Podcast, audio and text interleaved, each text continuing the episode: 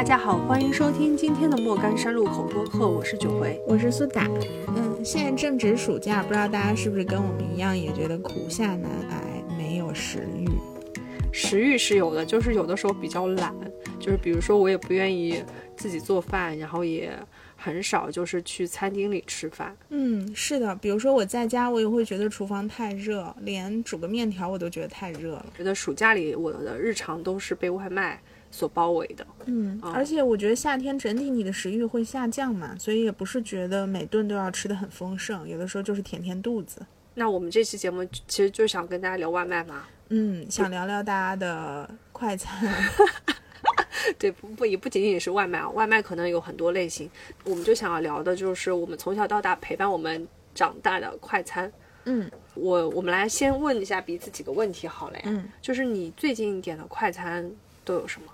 麦当劳，我发现我只要不知道吃什么，我就会点麦当劳。哦，那在这之前我们再补充一个问题好了，麦当劳跟 KFC 你选什么啊？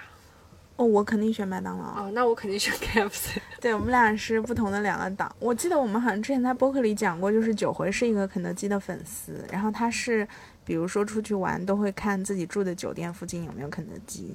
在国外旅行的时候也会吃肯德基，势必要把全世界的肯德基都打卡一遍。嗯，对，我是嗯更喜欢麦当劳那一派的，肯德基。对我来说，好像没有什么我特别爱的单品，除了蛋挞。我觉得肯德基蛋挞我还是会喜欢吃的。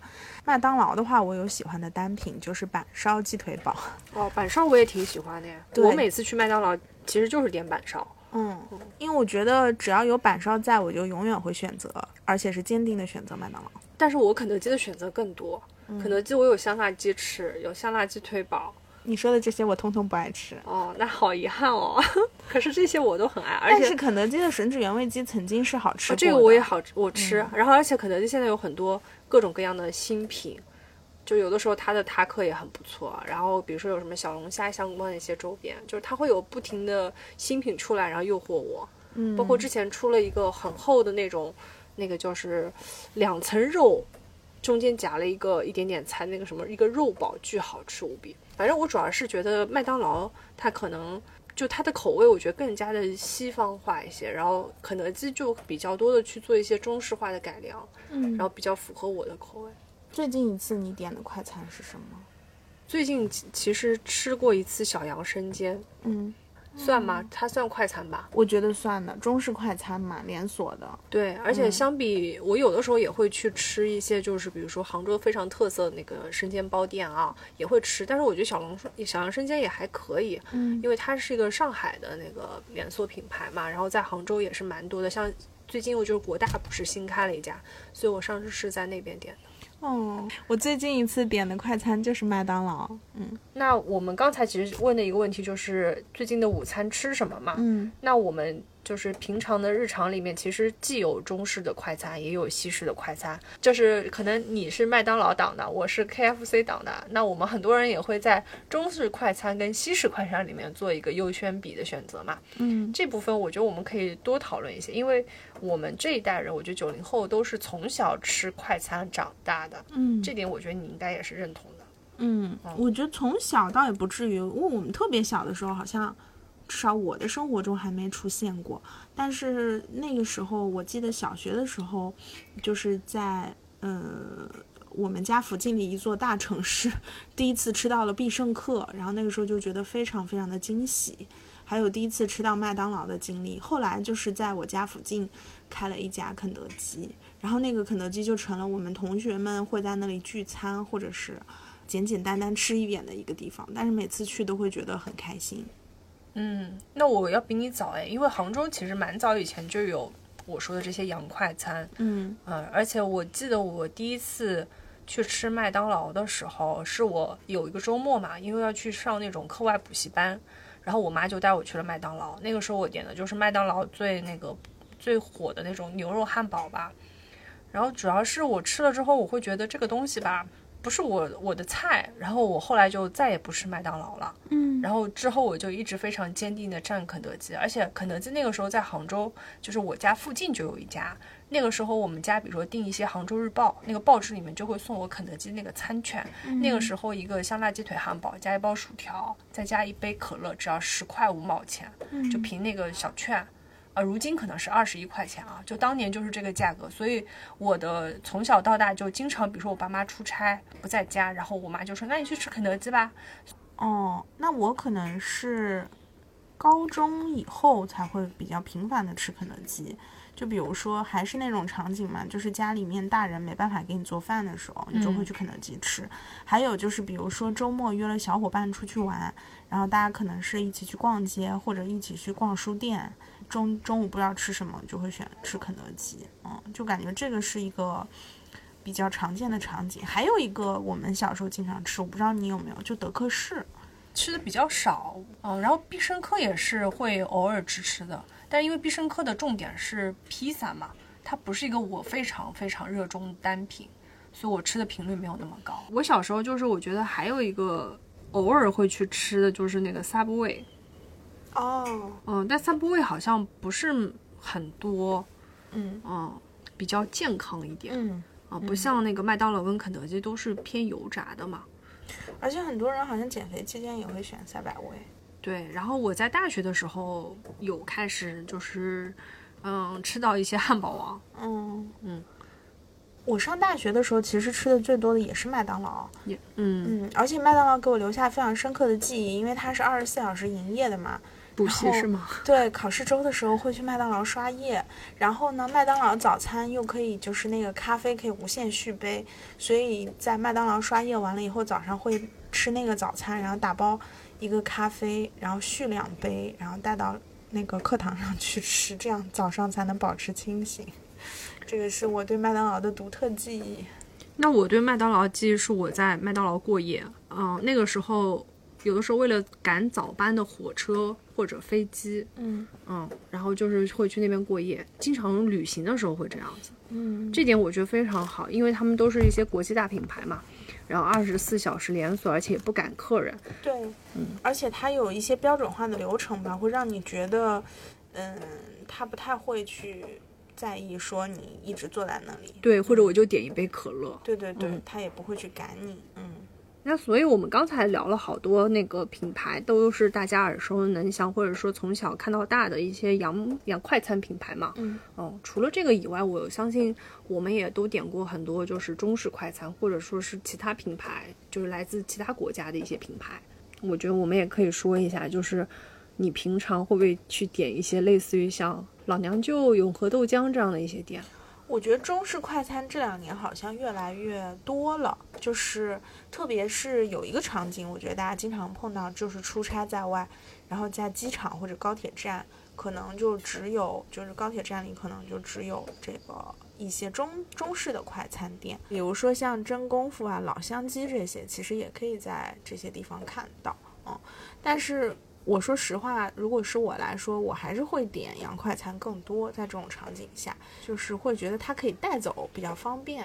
嗯，如果说硬要吃的话，可能也就是简单对付一下就完了。你就觉得这吃中餐是件很费时间的事情，除非就是比如说我在等下一个飞机，我可能中转，然后有三四个小时比较长的时间，那可能会吃一顿中餐，因为还是会觉得中餐落胃一点嘛。我觉得点中餐的人一般也都是属于那种非吃米饭不可，面还要条对想吃点热的那种。对，对，嗯，其实你刚才说到那些中式快餐品牌里面，我吃的比较多的是老娘舅，嗯就这个是我们经常单位里开会，有的时候到饭点啦，然后就统一会点的就是老娘舅。嗯，因为它是盒饭嘛，对对，它像盒饭，然后。它的米饭很好哎，吃。对，鸡蛋汤 我也很喜欢，嗯就所以它是我们优先选的比较多的。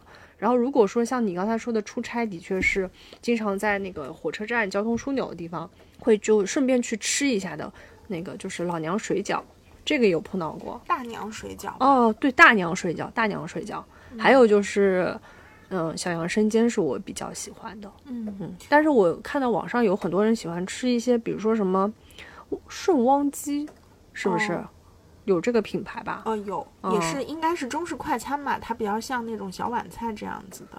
我记得我在北方好像有看到一些，但是我自己是没有去尝试过这种类型。其实我们刚刚说了这么多品牌，你会发现其实中式快餐的南北差异还挺大的，就是你在中国的不同城市碰到的连锁品牌也不一样。对的，嗯，比如说像大娘水饺，包括那个以前很火的加州牛肉面大王，我感觉也是在北方地区见的比较多。嗯，没有印象，因为我自己比较有印象的就是像小杨生煎跟跟那个老娘舅，我觉得是非常有地域特色。然后就只在江浙沪，对，嗯嗯。李先生好像也是吃牛肉面的，他我记得是在北方会多一些，嗯，比如说北方面食类的就会相对多一些。然后南方可能是米饭类的，嗯啊，我这是一个我觉得一个不是非常可能不是一个我们有有数据支撑的，我们可能只是自己的一个感觉，嗯嗯。然后除了这些之外，我可能还会选一些其他品牌，比如说像味千拉面，哦，我觉得它也算是老牌的连锁品牌了吧，而且是它是个日本的吗？对。它是日本品牌来到中国，然后但是后来也进进行了一些本土化改造吧，就它肯定不是传统的日式拉面。我会选味千，是因为我感觉它就可以吃一个热乎乎的面嘛，然后它又不像有一些面店，你会觉得那个品控不太好，就觉得它的整体口味还是比较适合我的。嗯嗯，日式的话，我除了味千，我也吃过好多次。嗯嗯。我好像也还会选择就是吉野家，因为它是那个盖饭嘛，啊，也是算是比较日式传统的一个一个食物。嗯嗯，十七家应该也是日式的吧？我不知道是不是全国都有，但反正我觉得日式的确比较符合中国人的口味嘛。对，其实这些以外，应该也是还有很多我们没有提到的一些品牌啊，就是在国内也有，比如说像那个杨国福张亮麻辣烫，嗯，它也是算是快餐连锁吧。嗯啊。像张亮啊、杨国福，我觉得现在也是全国各地哪里都有。反正麻辣烫的这个选类里面，它是属于比较大众化的一个消费。是的，嗯。然后我们刚才聊了很多，就是现在我们能够第一时间想到的一些快餐品牌。那我们也可以接下去聊一下，就是除了你自己的一些口味选择以外，你对于快餐这个标准的一个要求，比如说价格上面、环境。嗯，我会考虑环境吧。然后，因为通常情况下，我如果说去选择到店里吃中式快餐，基本上就是差旅的时候，我觉得是最多的，或者就是可能有个长途的飞行。这种情况下，你就希望有一个地方能安安静静的坐一会儿嘛，也是一个休息的过程。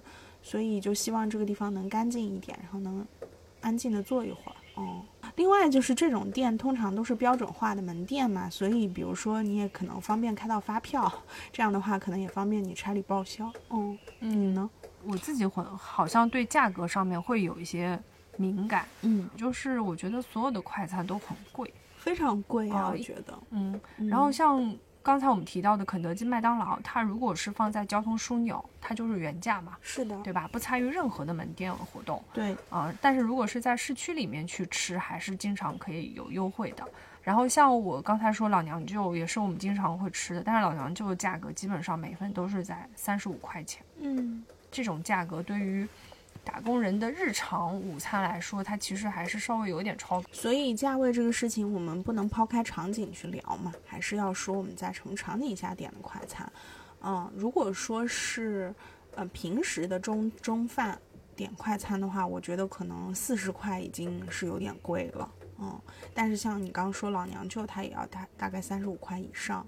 对，因为我觉得中饭对我们大家来说，它不是一个像有的时候周末啊，或者说是晚饭，你想要花很长的时间去吃的一个东西。嗯，它对我来说就是那个可能半个小时以内我就解决掉的一个一个选项。那我希望它的价格应该是类似于在二十块钱以内，这是其实这是我的一个心理价位。嗯，但是对于这种预制菜的店来说，感觉二十块的很少，没有二十块可能更像是我们吃沙县小吃，它可能是二十块以内。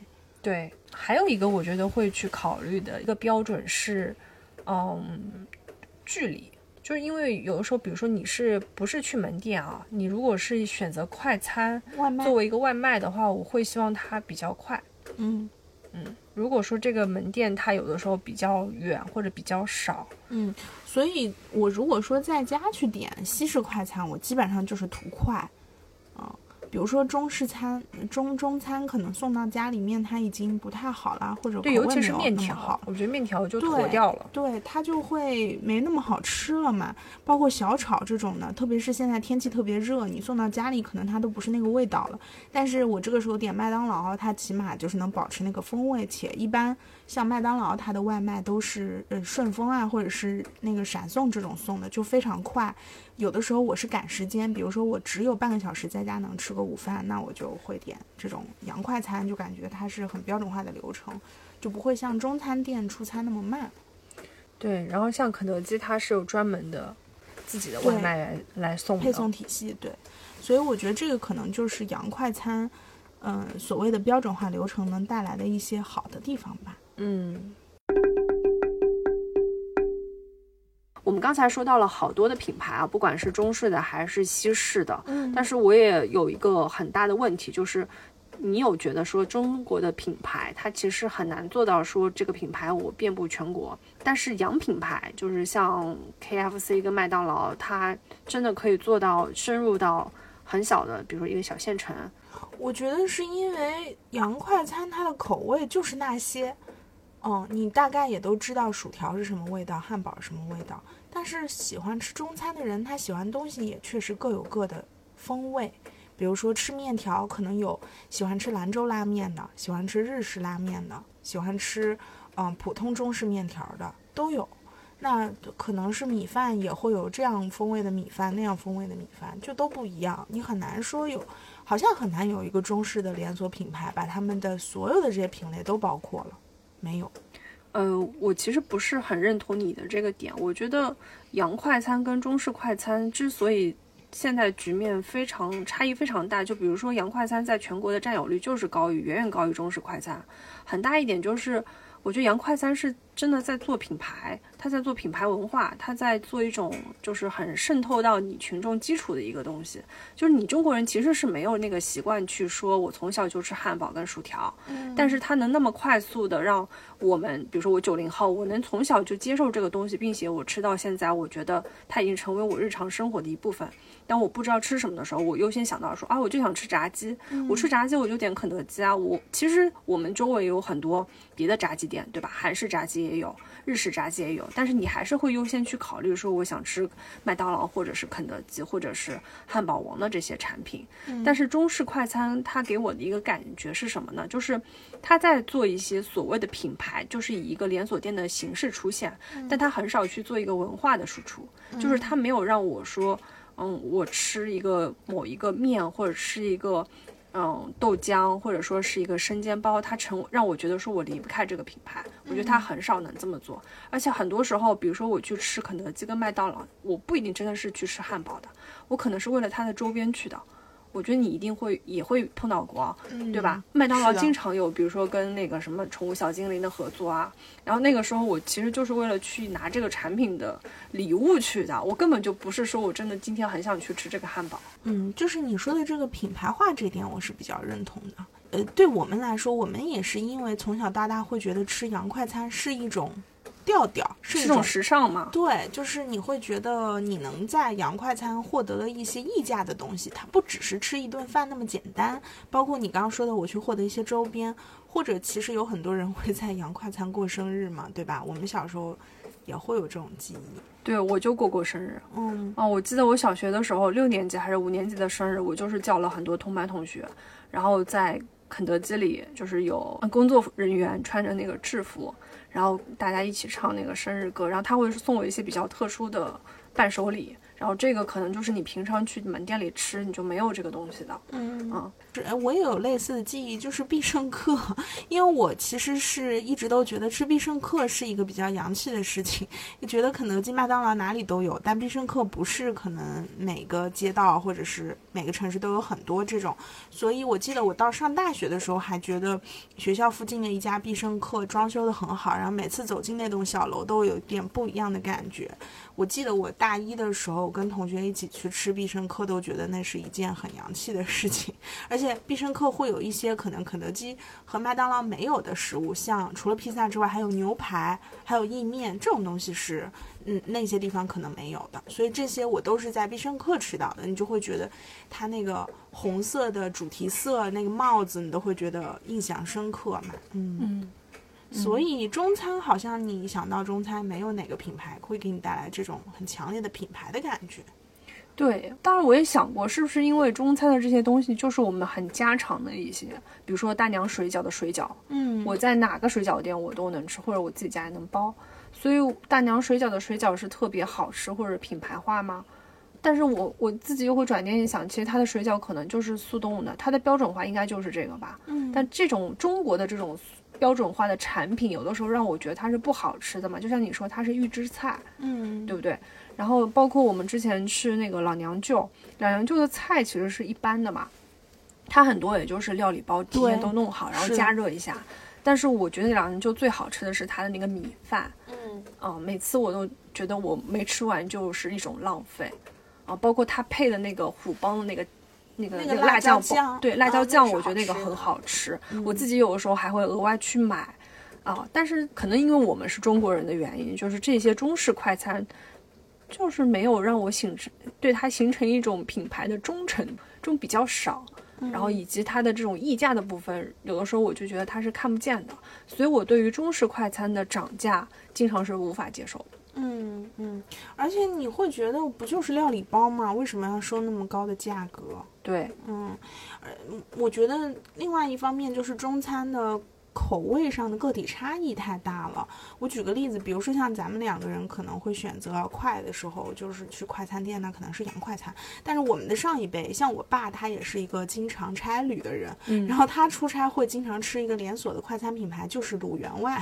哦 啊，这地锅鸡，因为他觉得那个东西是热乎乎现烧的，嗯且就是也不会太贵，而且就是嗯两个人、三个人吃，每个人可能人均也就五六十或者六七十，就很划算。所以说他们就是还可以点一点一点啤酒这样子，就是对他来说是一个他差旅的路上能够选的一个标准化的产品，而且在很多城市都有，包括老乡鸡也是，就是呃他也会在那个时候吃，就是因为嗯对于这种绝对要吃中餐的人来说。他就觉得我能吃到一个现烧的炒菜啊，或者是这种的会更好，而不是说我去选择一个预制菜。比如说，他肯定不会去吃老娘舅。嗯，哎，那你爸老乡鸡的这种选项，它跟那个黄焖鸡，就是我们经常吃沙县的那个会差不多吗？嗯，会不太一样，它还是清淡一点。而且老乡鸡应该都是进商场的，是吧？嗯，对对对。嗯，而且它会有一些蔬菜配在一起，比如说黄焖鸡，你点黄焖鸡你就只有鸡肉嘛，嗯，但是它那个可能就有一些其他的配菜，还有汤，就比较全。嗯，比如说很多吃中餐的人，他会有一些执念，我这一餐至少要有青菜，要有这个饭，还要有汤。嗯，那如果是这样的话，可能套餐就相对齐全一点。其实中式快餐我我有点分不清楚，就是比如说哪一个品牌是做的最大的，嗯然后我只知道就是比如说中式快餐，其实如果按照一个时间发展的顺序来说，它其实也已经有三十多年历史。嗯像比如说我们从小到大能看到的永和豆浆，我觉得这个应该算是一个比较久远的品牌吧。然后我觉得洋洋快餐主要它做的好的还有一点就是它在本土化这边是有很有先见之明的。嗯就比如说我经常是去肯德基吃粥的，哦、就是如果当我想要喝粥的时候，我不会选择我今天去永和豆浆买一个粥，我可能会选择去肯德基吃，因为肯德基粥也有，豆浆也有，油条也有，嗯蛋那个荷包蛋也有，对吧？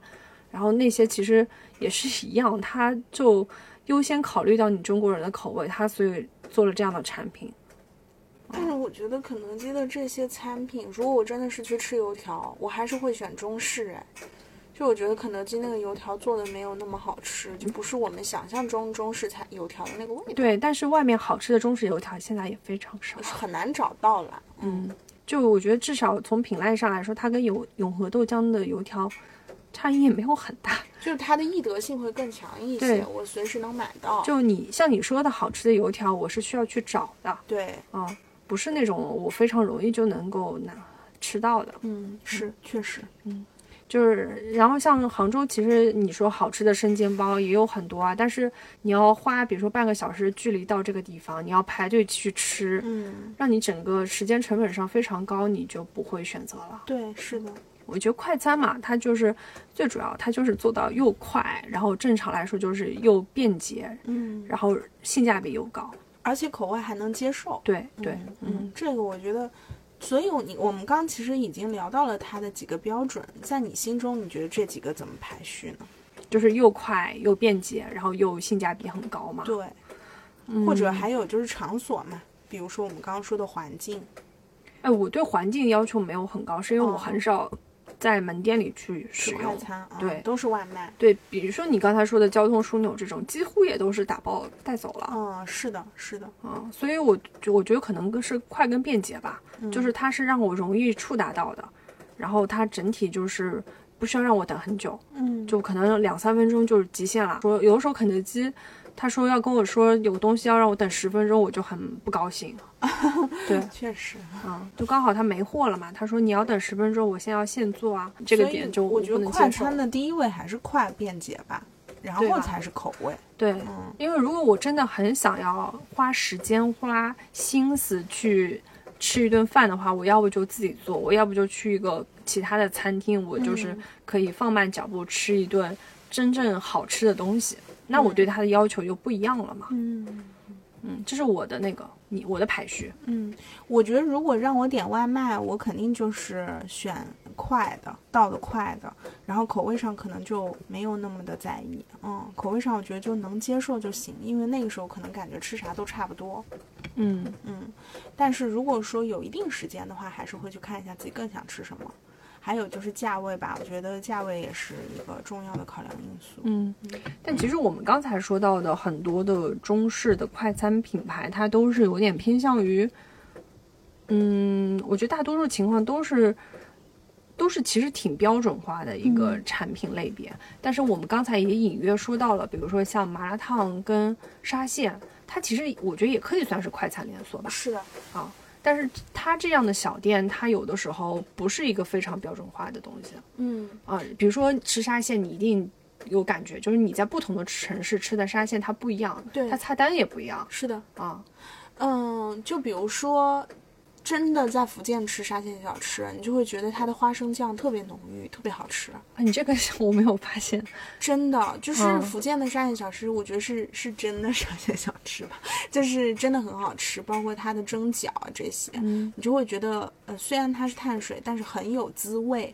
然后我在广东也吃过沙县小吃，广东的沙县小吃的特点就是有非常多的汤，就是因为可能广东人一定要喝汤，所以它的沙县小吃会有那种。呃很多沙县小吃都绑着这个瓦罐汤一起卖，可能瓦罐汤它也本身也不是沙县小吃，但是它就是会跟瓦罐汤一起联合兜售，然后可能有各种各样的汤，每个汤旁边就写的是什么滋补，嗯。呃，什么平补、大补，就是这种，你你你可能会在选择一个拌面之上再加一份汤，嗯。然后我在北方的其他城市没有吃过沙县，但是肯定也是味道，我觉得是会不太一样的。我自己吃沙县的一个感觉就是，他看老板，啊，他们好像也没有一个概念说我要去加盟，嗯嗯，哦、可能就是我挂一个名字，我就自己叫沙县就叫沙县小吃了，所以它的菜单经常也是不一样的。是不是说只要有这些品类，比如说什么蒸饺、拌面，就可以叫沙县小吃？沙县我觉得它的特色是盖饭吧，就是它就是一个饭，然后有各种的盖一盖一个那个不是沙县吗？真正的沙县小吃跟盖饭一点关系也没有。那我所以我说每家店吃的不一样嘛。你说的蒸饺这些拌面的东西，我觉得它算是里面的一个特色，但是我经常看到我们单位附近的那家沙县，大家吃的都是比如说黄焖鸡，因为那家店最好吃的就是黄对，焖然后还有什么砂锅，然后还有其他你说的这些也会有啊。但是就是所以说它的种类之丰富是因人而异的，就是因这些老板的那个选项来变的。嗯，也是看它有什么样的品类，但是我觉得沙县小吃是我喜欢的，因为它就是里面会有一些让我觉得单品我是爱的嗯啊、比如说像嗯、蒸饺和拌面，我就觉得它的分量不是很大，然后对我女生来说，我可能一顿也就能吃，这样就是包括有些沙县的豆干做的特别好吃，我也是一定都会点的。嗯，还有还有，说到沙县，我就觉得安徽料理也是一个选项。安徽料理，我觉得真的要跟大家解释一下是什么东西，就是一些安徽人 在杭州开的店吧，就是有一些中式炒菜啊、炒粉啊这些的吧。嗯，炒年糕，对对对对对，嗯它就是炒河粉，对，而且我在我 在浙江的浙江地区的其他地方都没有见过安徽料理，啊，我觉得这个东西真的很神奇，在于什么？我去我去上海也没有安徽料理，没有安徽人知道什么叫安徽料理，那这个东西到底是什么？而且大家会简称为安料，安料到底是什么东西？可是安徽料理在杭州遍地都是啊。我觉得就是因为可能安徽的很多人他出来外出打工的比较多，然后他会选餐饮这个门类，并且他来到杭州最开始的时候可能就是开一个炒粉店，开一个炒年糕，然后慢慢就是让一个小摊子变成一个门店了，然后它就变成一个安徽料理这样一个品类了，就这样可是发展了为什么起来。在别的城市没有呢？那难道其他地方没有安徽人去打工吗？也有，但它不叫安徽料理。安徽料理这个名字应该是 浙江人民给安徽人起的吧因？为真的很逗。我有一次，我有有我有一个以前的初中同学，他毕业以后就去了上海工作，然后他回到杭州以后，我跟他说：“哎呀，安徽料理特别特别好。”他说。上海没有安徽料理啊！我说怎么可能呢？我们小时候小那个学校门口就经常就是做的那个那个炒粉干啊，就是安徽料理啊。他说我知道那个东西，但我不知道它原来叫安徽料理。然后我就特意带他去吃了那个东西。所以就是我觉得这个真的是一个地域性的小吃啦。浙江其他地方有安徽料理吗？我真的都很怀疑。但是炒粉干这个东西是浙江很多的，比如说像嵊州小吃里面也有这个啊对啊，温州小吃里面也有这粉干个，就是一个就是很很地域性的一个食物嘛，但是温州的做法以及都不一样。嵊州的做法它不一样。包括阜阳的做法跟杭州做法都不一样。对，但是安徽料理里的炒粉干是一样的呀。所以它就是逐渐由一群人把这个品牌做成一个标品。对啊，大家就觉得炒粉干，而且一定要有锅气，要那种热乎乎炒出来的，然后要加上胡萝卜跟某种蔬菜吧，包心嗯菜还一般是那个对青菜，然后啊有豆芽、啊鸡蛋，对对对嗯对，然后有的时候会加辣鸡腿、火腿肠，这个你自己可以选择。加火腿肠都比较好吃。而且以前我记得没有整顿这个路边摊的时候，其实。路边有非常多推着小车的是的安徽料理，而且特别好吃。越破的那种摊越好吃。对，所以我说这个是经常夜宵吃的嘛。我以前就是家里小区门口就有，然后后来没了之后，我就经常点外卖。我真的想给大家证明什么就是真正的沙县小吃，就是盖浇饭跟沙县小吃没有半毛钱的关系。好的，好的。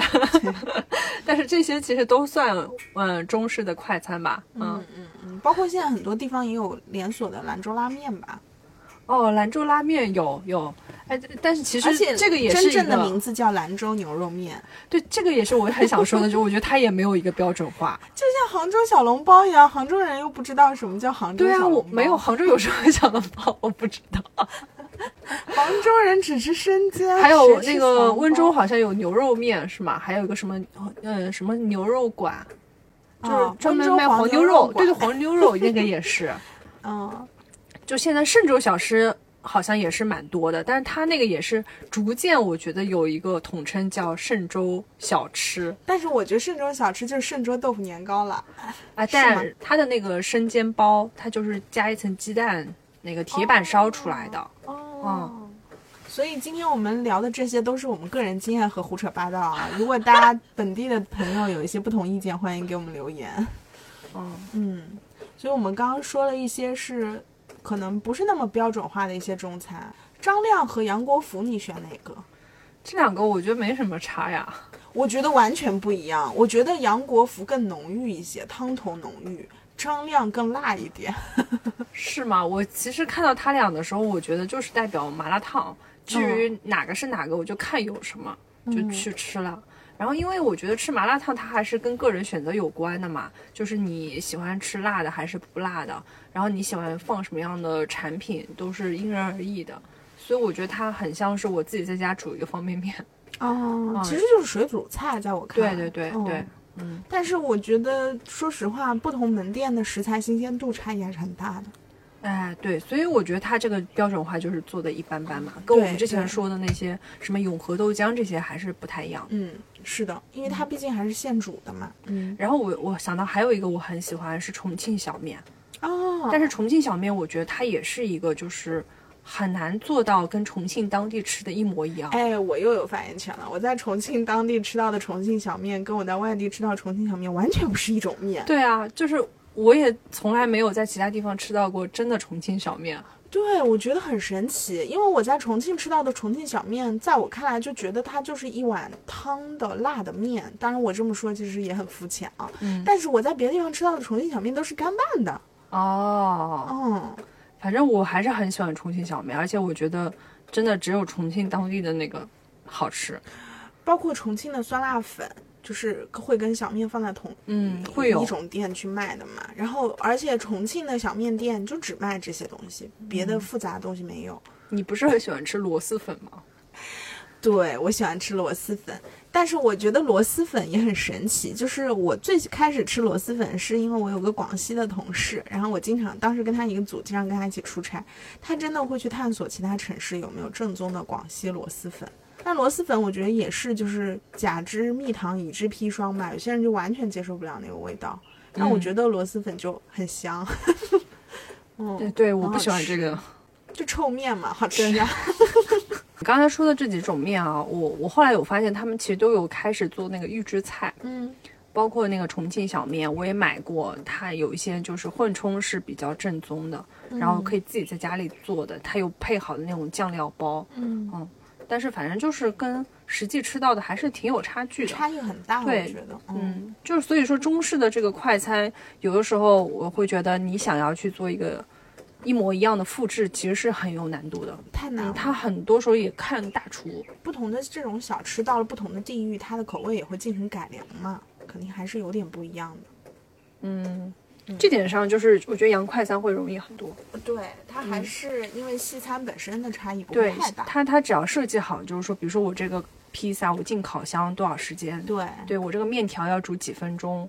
哦，我基本上是很容易做到那个复制的。嗯嗯，包括现在我就是比如说吃意面，我经常会买那个空客的意面嘛。嗯，我买过，我觉得我觉得还行，就是嗯整体的口感啊，然后那个味道啊，包括它的价格，就跟你真的去必胜客可能也差不多。嗯，是的，其实我们刚才也聊了很多，就是我们平常会去吃的快餐，不管它是洋快餐还是中式快餐，我们的日常其实已经离不开这样的一些产品嘛。没错。有的时候我都不觉得这些东西不健康，嗯虽然他们很多人会说那个你怎么怎么着，你吃个麻辣烫可能都不如自己做一碗面来的健康，嗯但是我依然会觉得好像离不开这些碳水啊、没有碳水的生活是没有希望的。对，是的，没错。嗯嗯嗯，有的时候你吃安徽料理，或者说深夜的时候点一个 KFC，我觉得它都是属于我们自己的一个深夜食堂。我不知道是不是因为国内很多的有一些小店，它都很难开到午夜十二点，他们很多店很早就打烊了嘛，所以当你晚上十一点的时候，你想吃个东西的时候，你就只能吃这样的一些一些选项嘛。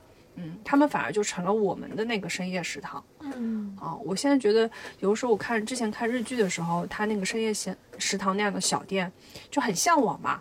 就你下了班可以去个小店喝个啤酒，吃一碗拉面。嗯但是反观到我们的现实生活里面，我会觉得这样的消费场景非常的少和难，嗯它不是一个让我很容易轻易获得的。嗯，所以陪伴我们的反而就成了这些产品了。我觉得也会有很大的地域特点吧。嗯，就比如说，我记得我有一次在陕西出差，然后当时可能已经晚上十点多了，我同事带我们去吃夜宵，除了撸串这种的，可能就是大家普遍，嗯他还会点一碗牛泼面。嗯，就是他就会觉得不够，他会点这个，所以就是。可能各地的，比如说像你的记忆，深夜食堂就是安料，他的记忆可能就是油泼面，对。然后我有的时候深夜会想吃烤冷面，就是你怎么是个东北人？也是一些很奇怪的一些，因为我不吃安料嘛，就是也是一些很奇怪的点，但是你就是会深夜需要这样一些食物的慰藉吧，嗯，对，包括我小的时候，我有的时候晚上饿了，我妈会给我煮泡面吃，嗯，就是有比如说午餐肉有蛋，对泡面是家中常。备是的，是的，所以，我们今天其实讲了很多我们自己对快餐的想法啊，真的都是一些非常非常粗浅的想法。嗯，虽然快餐的口味上可能并没有那么的能够让人满意，但是它在我们生活中也占据了非常重要的一部分。嗯，对的，所以就是希望大家都能找到自己喜欢的一个快餐。就是我觉得在吃的健康跟吃的快乐之间做一个选择，它有的时候也很难。对于打工人来说，但快乐好像比健康要重要一点。是的，没错。好的，嗯，那接下来我们就到本周的一个分享环节了。OK，接下来我们来聊一下本期的分享吧。啊，我们会从电视剧、电影、综艺、书籍、播客做一个分享，然后也会聊一聊我们个人的经历感受吧。嗯那我要不来说一下我最近看的东西吧。嗯，最近有蛮多的电影有在上映嘛，然后我是看了其中的一本，就是《长安三万里》，相信应该也有蛮多的听众朋友们有看，觉得放在我们这个年纪去看还是挺有意思的。你去看这个电影的时候，它全程会出现很多我们非常熟悉的人名嘛，从李白、杜甫、王维。啊、到什么高适、王昌龄等等那些我们曾经背过的诗的作者们都出现在了这个电影里面。我觉得一个非常好的点就在于它给了我很多的情景化的一个演绎，告诉我当时这首诗的出现是什么样的一个背景跟缘由。我觉得曾经就是小时候我们再去背这个唐诗的时候，其实很多的背景你是很难去消化的。你也不能理解那些家国仇恨是从哪里来的啊。然后我们去看电影的时候，也会发现现场就是像初中生、高中生看的时候，普遍是比较乐呵呵，还有在背诵诗诗词的。但是也有很多的年纪大一些的朋友，可能看着看着就会落泪。对，因为我们会感同身受去理解这些诗词的一个背后的故事之后，你会觉得还是蛮感慨的嘛。嗯，反正我我个人的一个感受就是觉得这样的一个国漫作品还是挺挺有意义的。嗯嗯，就可能之前比较少吧，有国漫的动画片会去拍这样的一些作者这样的一个角度去拍历史。就很多时候你讲一个安史之乱，啊你去讲唐玄宗什么的，你可能不会去讲这些文人骚客他们的这些故事，就还是推荐大家可以去看一下。好的，嗯，然后苏打你来推荐一个吧。那我就分享一下我最近的一些生活吧。就是 自从我们聊过之前的一期跟中年快乐很难获得这一点相关的内容之后，我就一直在尝试去做一些事情，让自己这个生活变得更快乐一点。然后有做的一些事情，其实最近都在回顾一些老的剧和曾经看过的一些书。在回顾的过程中，你会发现你。在看的过程中，跟你之前在看的时候，其实思考的一些东西的维度会不一样啊、比如说，我回顾了一个，就是之前应该也在播客里提过的一个电视剧，就是《北平无战事》啊。然后，因为其实上一次看应该也是五六年前了，嗯，再看的时候你会重新理解里面的一些点，然后你会觉得对那段历史会更感兴趣，所以我又去查了一些相关的资料，然后会觉得。嗯，这个剧里能够那么真实的去呈现，或者说，呃，去影，你说它影射历史也好，或者跟历史有对照也好，去反映当时，呃，那段时间，在民国时期有那样一帮人，他们为了嗯这种国家的统一和人民生活更幸福去付出一些努力，啊、你会觉得。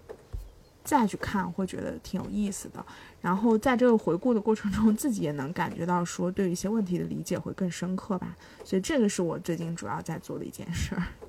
嗯嗯，那我就来再来说一个综艺吧，就是之前在我们节目里面九回有推荐过的，呃，《海妖的呼唤：火之岛生存战》这个韩国综艺，我看完之后的感觉就是觉得 看不下去。我觉得一个重要的原因是。我们因为现在也是在空调房里，然后可能是躺着或休闲的时候在看，呃，我就会觉得，嗯，看的时候觉得很辛苦，因为他们都在那里，比如说劈柴啊，或者是，呃，就是做很多很辛苦的为了生存 之战的东西，我会觉得躺在家里的我好颓废，所以我基本上看了一期就没有再坚持看了，但是我觉得我还是会再给他一个次机会再去看一看。就是他们很多人看这个综艺的一个感受，就是看到大家在那么努力的时候，就很像去举铁。觉得你有压力，应该是化成动力。嗯，我没有这个想法。对，那那我觉得你就不要给自己一个再试一次的必要了。嗯嗯我觉得可能这个类型的综艺不适合我吧。嗯。然后我我还看了一个韩剧，这个韩剧也是不新了吧？它叫《绝世网红》啊，是一个讲现在网红经济背后的一套规则、一套逻辑的这么一个韩韩剧，然后也是网飞出的。